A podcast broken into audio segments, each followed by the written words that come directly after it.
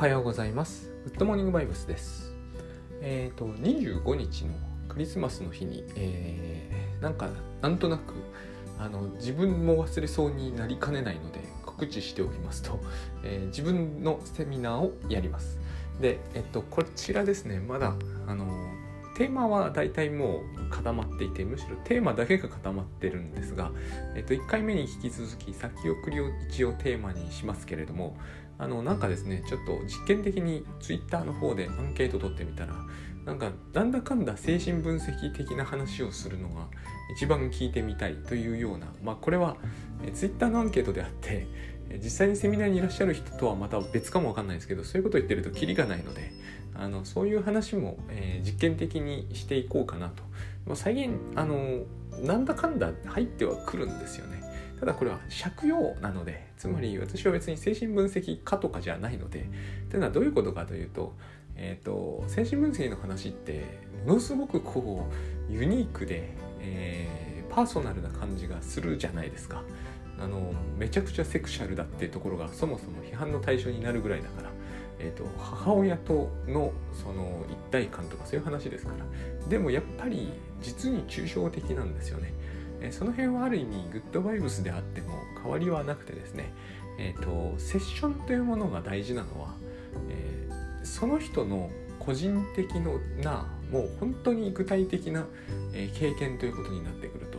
の意味になってくるとですね図式はまあ、えー、恐れと不安とかでいいんだけども結局わからないわけですよね。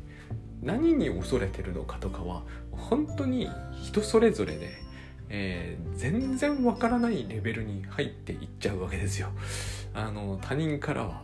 全くこの人がそんなことで悩んでいるとは、えー、到底考えもつかないっていう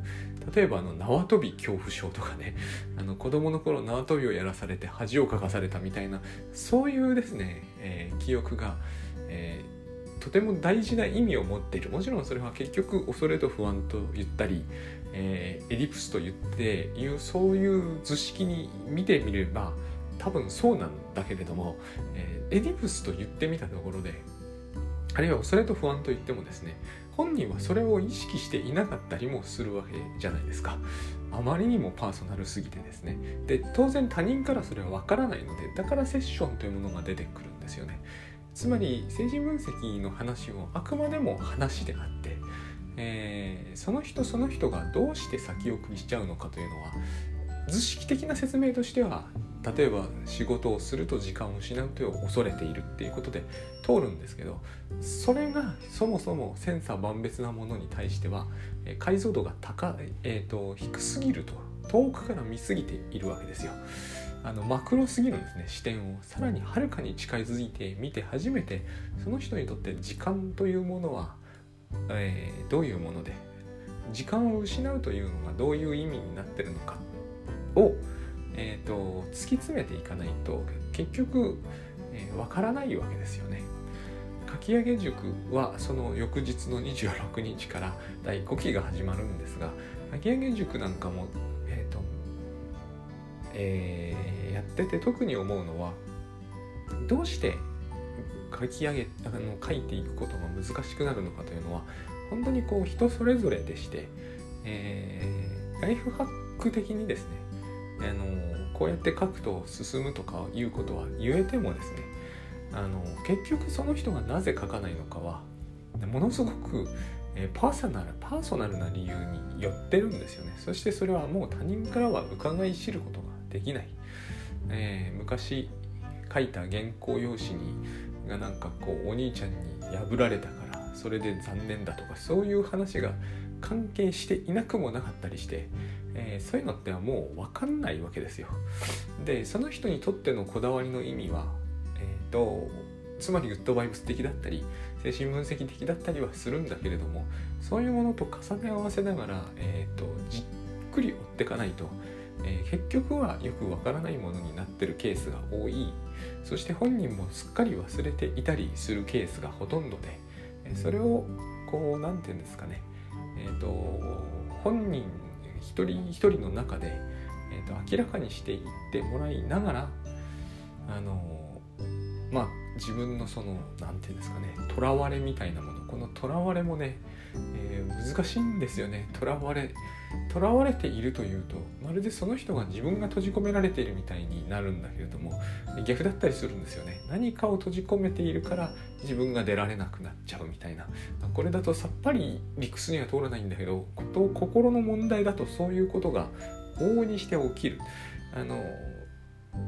とですね。暴力から逃れるための15章だったかな。ちょっとタイトルがあやふやになってきておりますが、えーと、よく私がブログとかこのポッドキャストでも話題にしていたやつですね。あの中のあの人一章一章にエピグラフ掲げるんですが、えーと、その中にですね、えー、誰かについて怒るってことはその人の人生の一部を生きてしまうってことになるんだっていうようなのがあるんですよ。あれが正しいと思うんですよね。何かに腹を立てるということは例えば私が大橋悦夫さんについて何か怒ったとかするじゃないですか。そういうことが実際時間が本当にもったいないと思う人はですねやんないと僕は思うんですよね。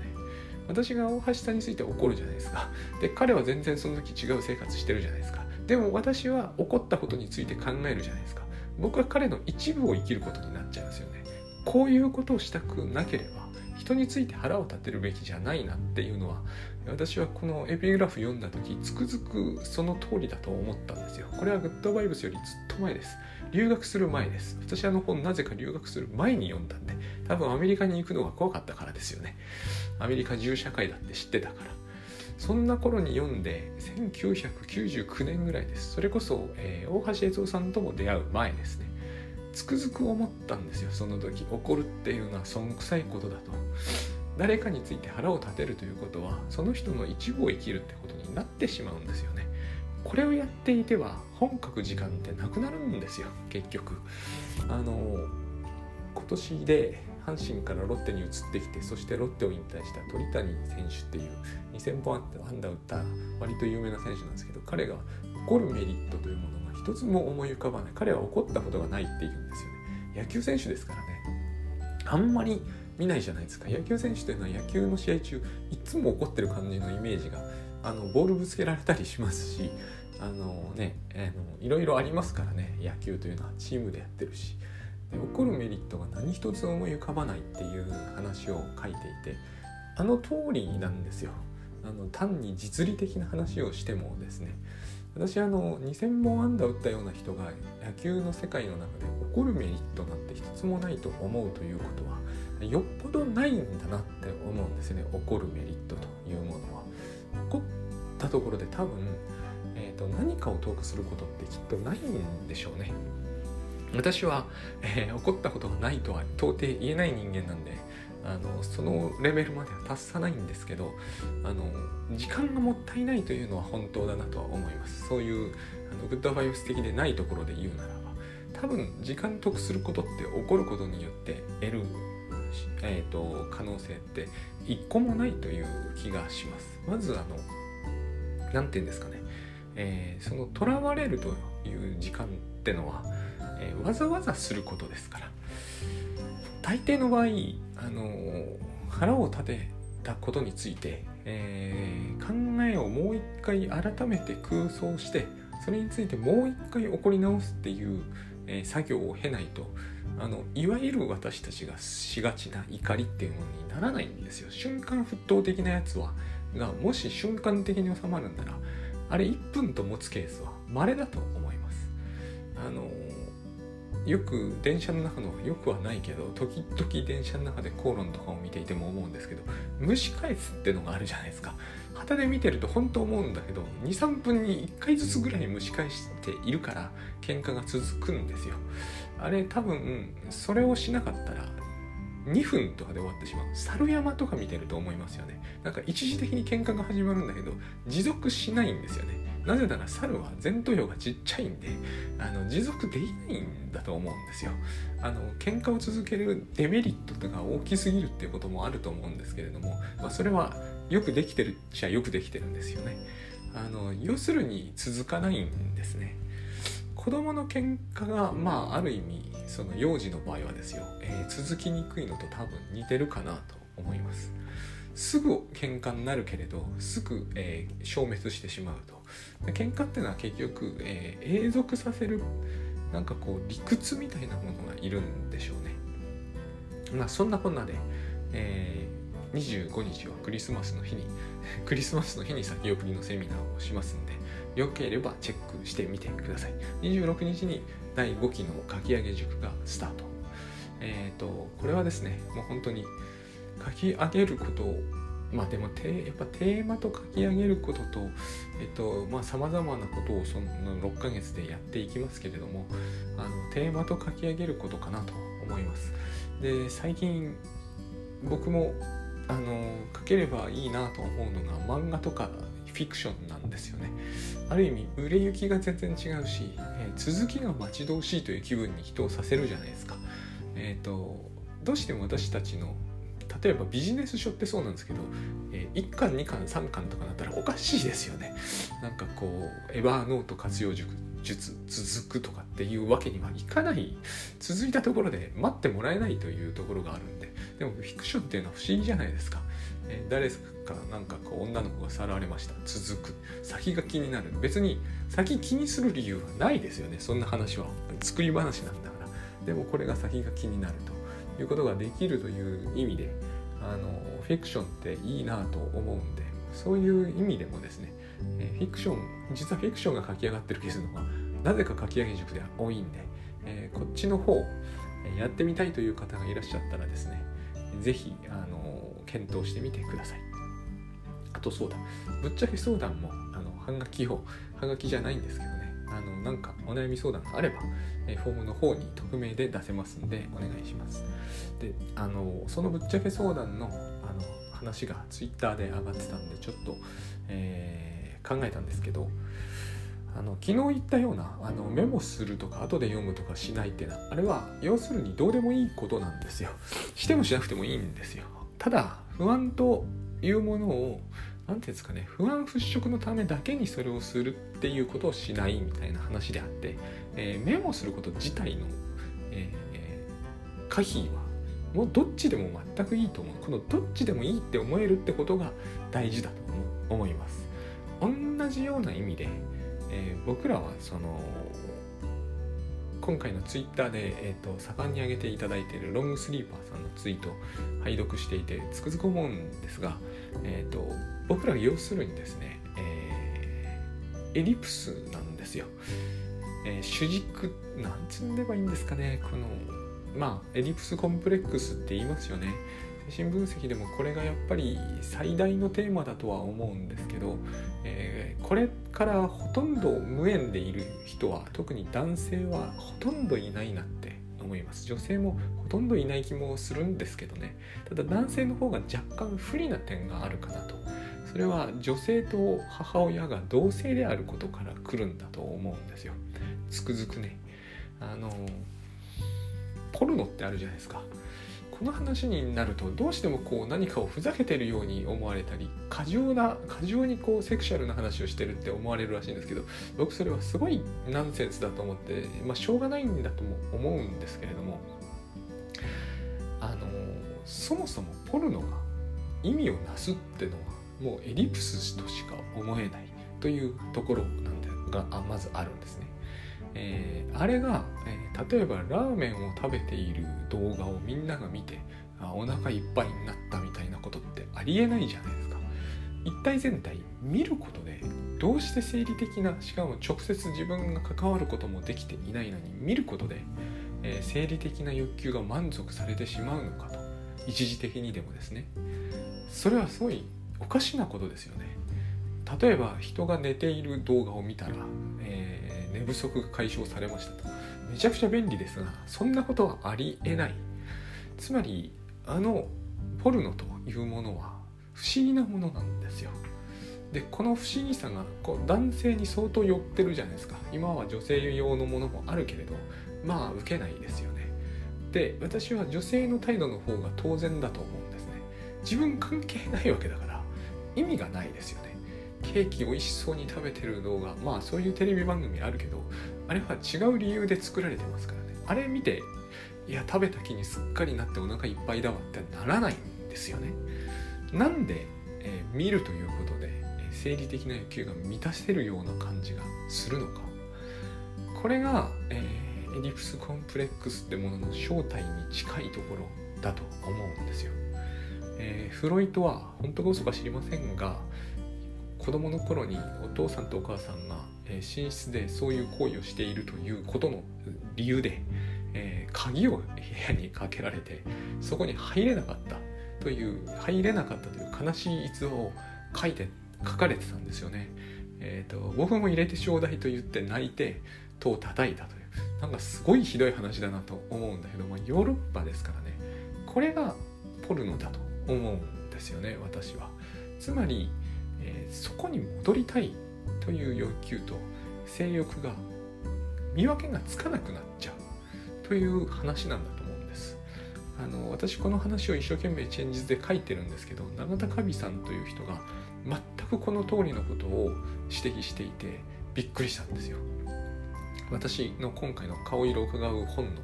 えー、イラストを描いてくださった、えー、イラストレーターで漫画家さんなんですけどびっくりしましたあの方女性なんでどうしてこれがわかるんだろうと思ったんですよね。つまりこれは対抗なんだと。性欲ってのは対抗なんだと。本当はそうじゃないんですけどね。性欲がただ対抗だったら困っちゃうんだけどえ、と確かにそういうふうに男性の中ではなりやすいんですよね。女性を求めてるつもりなのにいつしか幼児だった自分に戻りたいという欲求に、えーと、切り替わっちゃう。だから、えーと、盗作が起こるわけですよ。本来であれば性的な目的っていうのは最終的には子供ができないと、えー、果たされたことにならないんだけどそこを全く意識せずにむしろ自分が子供になりたいから、えー、性的な方向に向かいたいっていうことになってるとこれは逆転してるんですよね。超ま何て言うんですかね盗作って言葉は全くいい言葉で、えーと、例えばカレーの匂いを嗅いだらもう十分満足ですっていう話なんですよねこれは。かしいわけですよ。えっ、ー、と本当のところ匂いを嗅いだのは食べるためですよね。そこのところが逆転してしまう。で男の人にこれが多く起こるのはつまり自分にとっての性欲と自分にとってその楽園に戻りたい欲求が同じような形式を持ってるから。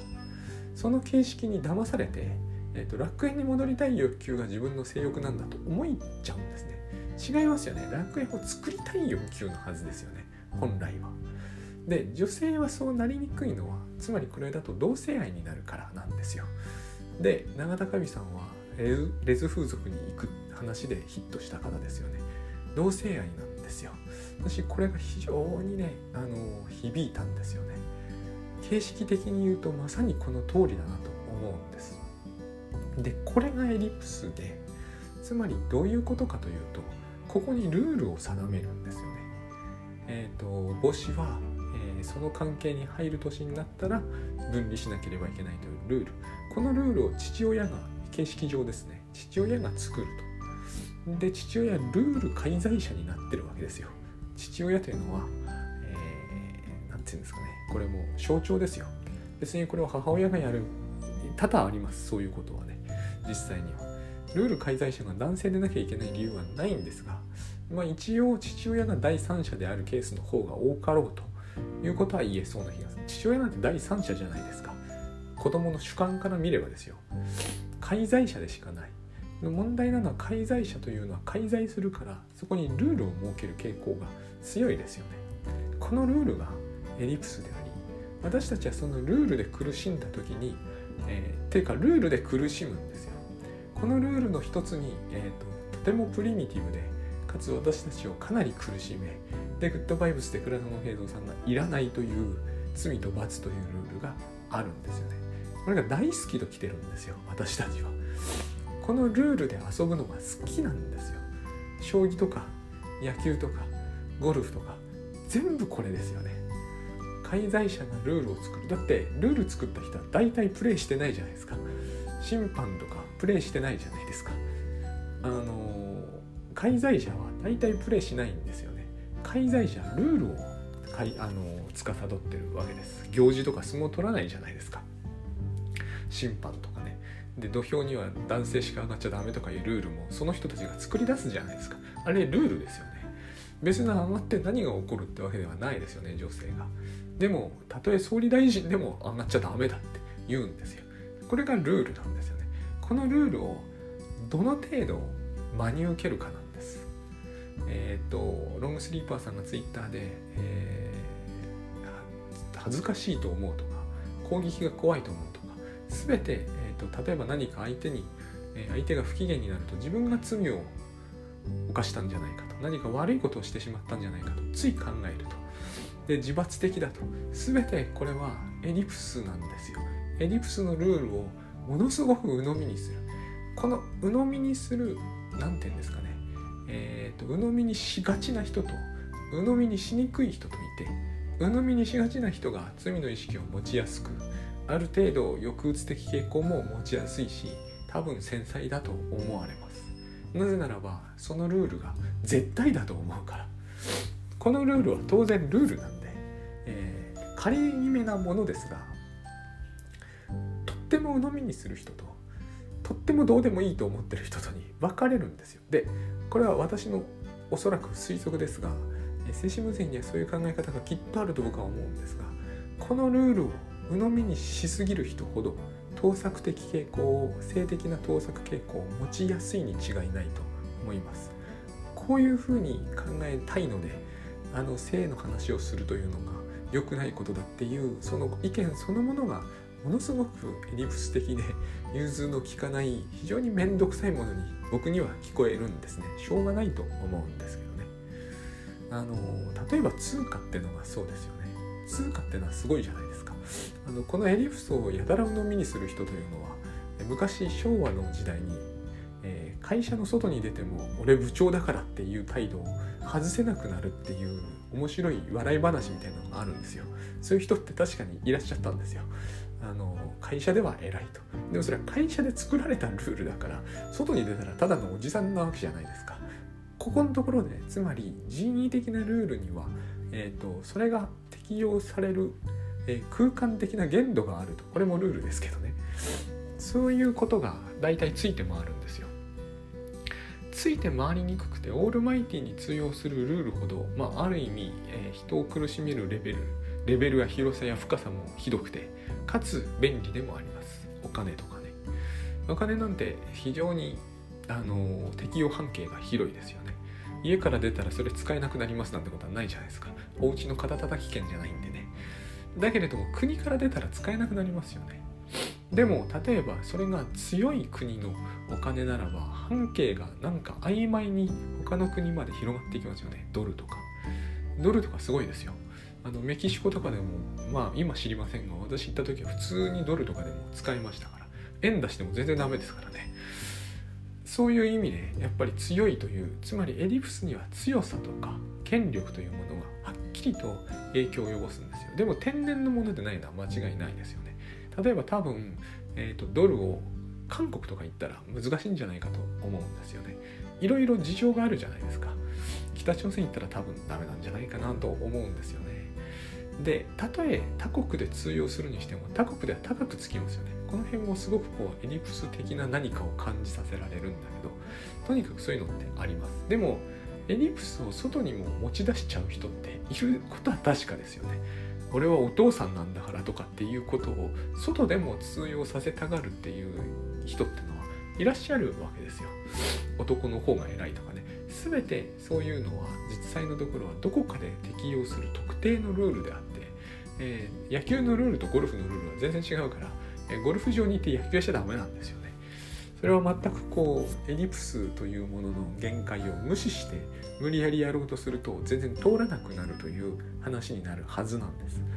でこれがですね例えば海外に行くと自分のエディプスがどういうルール文化的なルールってやつですよねどういうルールで縛られてるのかがよくわかるんですよ。例えばアメリカに行って日本流のアメリカに、えーと、 shame の概念がないわけじゃないんですけど恥の概念がないっていうのはあれはあの菊と刀以来の誤解のような気がするんですがないあの違うんだけれども違うことは確かなんですよね。そのまんまの感覚でいくとなんか全然違うところですっごい遠慮しちゃうし、えーと、一方で遠慮しなきゃいけないところでは全くできないしこういうのすっごい嫌う人もいますよね。なぜかというとその人はルールというものがリアルだと誤解しすぎているからなんだと思うんです。ルールがリアルっぽく機能しちゃうことは多々あります。お金とかそうですよね。えーと、食欲満たすってことは天然のことだからやらないとやばいことになるんだけど食欲を満たすためにお金を介在させるってところがあるから、えーと、お金は命に関わりうるものですよね。この辺でいわゆるこう人為的に作ったほとんど意味付けでしかないものが、えーと、現実にすごく作用を及ぼすってことはあるけれど例えばプロ野球なんかの場合もそうですが特にアマチュアの野球でこれがファールかホームランかとかこれがヒットかファールなのかとか、えー、これはストライクなのかボールなのか所詮はそれはどうでもいいことじゃないですか。その場ではすごく深刻にならなきゃなんないけどやっぱりどうでもいいことですよね。それはまあつまり現実に関わってはいないから。あくまでも、えーと、幻想の世界のままごとなんですよ。これをままごとと言うんだよな多分。でこのままごとはままごとで楽しんどけばいいんだけどさっきも言ったようにままごとが現実に侵食し始めるんですよね。よくできたルールほどそうなりがちなわけです。で罪の意識と罰ってのは一番その中でも、えー、決定的になんか私たちのまるでそれがリアルであるかのような顔をして死刑とかにしますからね。リアルであるような顔をして、えーと、振る舞い始めるわけです。どう考えてもそれは人間だけがしかも多分特定の国とかでのみ何、えー、て言うんですかその人たちの生活をまあ、システマティックに便利にするために開発されたものであってだから死刑っていうのはすごくこうあれですね。そのむちゃくちゃなことをやるよね人間って感じがやっぱりする何かそういうものの一つですよね。エディプスの中でも最もなんかこうグロテスクにあの適用されていく何か。で私たちは、えっと、それをしないでは大変なことになるような気がしているんで。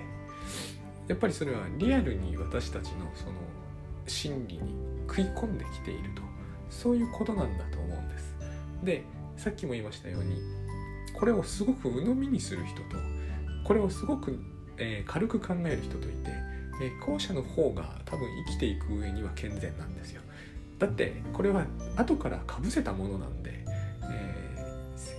生命そのものには多分あんまり関係がないものなんですよ快適に生きるとか便利に生きるということのためのものなんでえそのために全人生が振り回されるっていうところまで行くと行き過ぎなんですね。で原理的に一番最初にエリプスが発生するのは多分、えーと、お父さんとお母さんの関係に、えーと、子供が割って入れないっていうそのルールから始まっているからセクシャルなものがここに強く出てくるはずなんですよ。みんなが口にしないので、えー、性的盗作についてはなんかさも普通の人には縁がないもののような顔してますけどこの世にポルノがある以上そんなはずはないんですね。あれは性的盗作の象徴ですよね。でこれは多分一番最初の原理にはやっぱりこうお父さんとお母さんがいたはずなんですよね、えーと、そこに戻りたいという人たちのさまざまな気持ちがいろんな形で反映されると、えー、覗くっていうのは子供が覗くんですよ。覗くというのもそうですしなんかこういろんな形があるわけですよ。もういろんな形は当然なんですよ。なぜならば戻れないから。戻るためのさまざまなルートを考案してみたところで無駄なんですよ。戻ることはできないんだから。戻れ戻りたいっていう気持ちが切望されれば切望されるほど、えーと、わけのわかんないものが考案されていく。だけれどもそれは結局リアルなものではないのでどこまで行ってもイリュージョンなのでそういうイリュージョンというものに、えーと、どこまでのめり込みたいかって最終的にはそういうことだと思うんですよね。別に野球やっていいわけじゃないですか。何ら問題はない。でもやんなくったっていいわけですよね。罪と罰とお金はなかなかそういうわけにいかないから面白くないわけですよ。えっ、ー、と、私全然バスケ好きじゃないんだけど、お前バスケ死ぬほどやれと。バスケに命かけろって言われるようなところがお金と罪と罰には発生しちゃうんですね。でもこれはバスケなんですよ。究極的には絶対に。決してそれはリアルではないはずなんですよね。そこのところで俺たちの悩みっていうのはあるんだけれども、えーと、だから私は、えー、グッドバイブスでもいいと思いますし自分はずっとこう性的盗作というものに向き合いたいかなと思っているわけですよね。最初に言った通りこれは非常にパーソナルなものなので他の人にはまあ理解できないところっていうのが出てきます。その人その人のありますよね。SM とか、えーと、覗きとかそういう言い方をすればえー、極めて何ていうのマクロに見れば。でもそれは所詮図式です。抽象化がひどくて、えーと、こう覗きたいとかああ覗きたいとかこれを覗きたいとかどんどんパーソナルになっていくはずなんです。でそれはその子のその人が子供だった時の歴史を絶対反映していないはずはなくて。でそういう反映のさせ方の中にですね私たちが罪だ罰だで苦しむ。つまり罪と罰って概念も人をどういうふうに量刑するべきだとかどんな罰を加えるべきだってめちゃくちゃパーソナルなはずなんですね。で多分そこにはセクシャルなものが加わってくるはずです、えー、私たちはそういうのを分離して考えることができているもんだからそういうふうに思っちゃってますけど多分とんでもないことであって人は多分この件に関してはねリンチを加えたいっていう欲求が抑えきれないところがあるんですよだから刑法ってあるんでしょうねでこのリンチも、えーとどう加えたいかが人それぞれ100人いたら100通りあるはずなんですよ。でこれを手放しましょうっていうのが多分グッドバイアスでは基本中の基本になると思うんですよね。でもゴールでもあるぐらいこれがなかなか手放せないと,、えーと、家庭内暴君みたいなものがいっぱいいるはずなんですよね。そういうまあドステフスキーもそういう話書いてますけれどもそういうことを、えー、手放していかないと結局家庭内暴君になって嬉しい人って一人もいないはずなんであれすっごい気持ちいいだろうなと思う瞬間ってどうしてもあるんですけれども多分、えーと、惨劇しか見ませんよね。だからそういう意味ではグッドバイブスって大筋、えー、幸福になるにはこれ手放す必要ありますっていうのは、えー、誰にも異論の余地はないと思うんですけど、えー、そそうなんだけどこの快感に身を快感なんだと僕はこれは思っております。えー、委ねたくなるんですよっていうのがずっとこうせめぎ合いとして続いている。そのうちの中で最大のこう要因に、えー、罪と罰。でそして金があるんだろうと、え、現代人にとってはさらにここに時間を加えるんですけど僕は時間は絶対やめといた方がいいと思っています。金に比べれば時間は大事にしなくていいねと思ってる人は結構いるんで。つまり金に比べれば普遍性がないんですよね。この時間に普遍性の力を与えないということが、えーと、ライフハック的には多分ほぼ逆のことが言われてるけど与えないということで一つ私たちはですね、えーと、余計な負担を背負い込まずに済むと。罪と罰と金だけにしておこうって私は思うんですよね。本当はこれもない方が無論いいんですけど。